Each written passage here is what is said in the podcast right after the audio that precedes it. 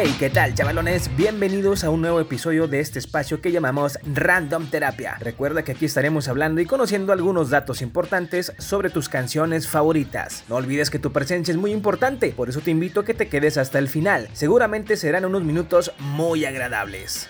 Los años 80 no fueron precisamente buenos para algunos sectores de la comunidad en Estados Unidos. Se respiraba un ambiente cargado de discriminación y racismo. Los encuentros entre pandillas a menudo terminaban de una forma muy sangrienta. Todo esto se vio reflejado en algunas inspiraciones musicales, una de las cuales es la canción de la que hablaremos en esta ocasión, la cual se titula Beat It, o en español... ¡Fuera!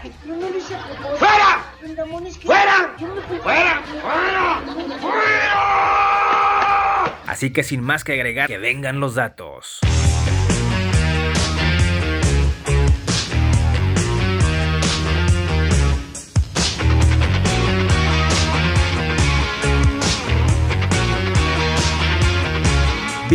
Es una canción escrita e interpretada por el cantante, compositor, productor discográfico, bailarín, actor y filántropo estadounidense Michael Joseph Jackson, conocido mundialmente como el rey del pop. La canción producida por Quincy Jones cuenta con la participación especial de Eddie Van Halen y su espectacular solo de guitarra. Además forma parte de su sexto álbum como solista Thriller que se lanzó en el año de 1982. Fue el tercer tema del álbum lanzada como sencillo, siguiendo a The Girl Is Mine y Billie Jean, que también alcanzaron grandes logros. Jones pretendía que Michael escribiera un tema un poco más duro a lo habitual, con un toque de rock and roll y que fuera parecido al tema My Sharona de la banda The Knack, que años antes la habían reventado por todo lo alto.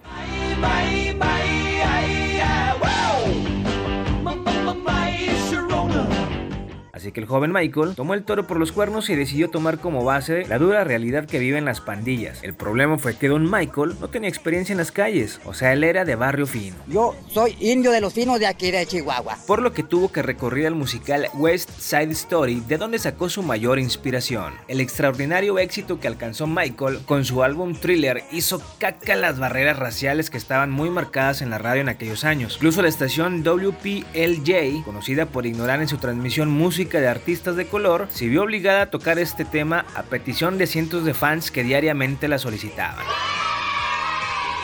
Premios y nominaciones. La canción Beat It y su video alcanzaron diferentes nominaciones y premios, entre las cuales destacan para 1983 de los Billboard Video Awards el premio como mejor actuación masculina, el premio como mejor video y el premio como mejor coreografía, así como en los premios Grammy donde estuvo nominado a la canción del año, puesto que no pudo conseguir. Sin embargo, sí se llevó el premio a grabación del año y a la mejor interpretación vocal de rock masculina. Para el año de 1984, el videoclip de Beat It se llevaría dos premios de la American Cinema Awards, como Mejor Video Pop and Rock y Mejor Video Soul R&B. Videoclip. Como les comenté antes, el videoclip de Beat It se hizo acreedor de algunos premios y por supuesto no era para menos, ya que el chistecito de contar con su propio metraje tuvo un costo final de 150 mil dólares, los cuales tuvo que desembolsar el rey del pop luego de que los directivos de la CBS lo mandaron por un tubo. Este video iba a estar a cargo de Steve Barron, quien tenía en mente ubicar las escenas del film en un barco de esclavos. Al final le ganaron el hueso y fue Bob Giraldi quien se agendió el trabajito. Que por cierto, el Giraldi este también dirigió el accidentado comercial de Pepsi, donde nuestro vitíligo artista casi pierde la vida al convertirse en la antorcha humana. El videoclip tuvo como sede de grabación la ciudad de Los Ángeles y contó con la participación de miembros reales de dos pandillas muy famosas y peligrosas de Los Ángeles en ese entonces, la Bloods y la Crips las cuales obviamente no tenían intención alguna de relacionarse más que para repartirse un surtido rico de dulces chingadazos. Aún así, el Ayuwoki se las arregló para que algunos miembros de ambas pandillas participaran sin hacerla de a pedo. ¡Ey! La vida es un riesgo, carnal. Al final, el videoclip junto con la canción forma una increíble presentación artística, donde el innato bailarín comenzaba a mostrarle al mundo alguno de sus singulares pasos. Colaboración especial. Si no se habían percatado, esta canción tiene un muy buen toque de rock y por supuesto cuenta con un gran solo, el cual es interpretado nada más y nada menos que por... No, no, no, no. Nos referimos al legendario Eddie Van Halen, que además de integrar el sonido rock que caracteriza y diferencia esta composición de las demás interpretaciones de Jackson hasta ese entonces, hay que mencionar que Van Halen no cobró ni un solo centavo por esta participación. Como dato extra, se dice que durante la grabación del solo de Van Halen se produjo de manera inexplicable un incendio en uno de los monitores del cuarto de control. Es un misterio, muy misterioso. Pero lejos de tomarlo como algo malo, los presentes auguraron un gran éxito al tema y al solo impresionante que acababa de grabar el buen Eddie.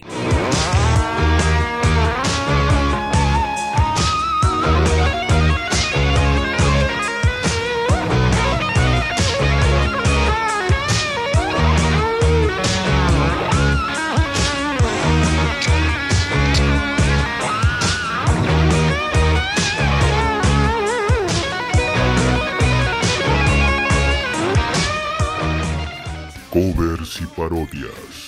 Aquí cabe resaltar la versión remix que salió para el año 2008 y que cuenta con la participación de Fergie acompañando como segunda voz y que se incluyó en el álbum del 25 aniversario de Thriller, así como también el cover que realizó la banda Fall Out Boy para el mismo año, como un grato homenaje al tema. Un año después, en 2009, Metallica tocaría el intro de Beat It en uno de sus conciertos en Alemania, en alusión a la fuerte influencia que fue la canción para el guitarrista Kurt Hammett. En cuanto a parodia, no podía faltar la realizada por Weird Al Yankovic, a la cual tituló Eat It, y donde expresa su fascinación por la comida. Más adelante, Yankovic dijo que el mismo Jackson fue quien aprobó la parodia, y gracias a esto se abrieron las puertas para que otras personalidades cómicas se atrevieran a realizar parodias similares de canciones populares.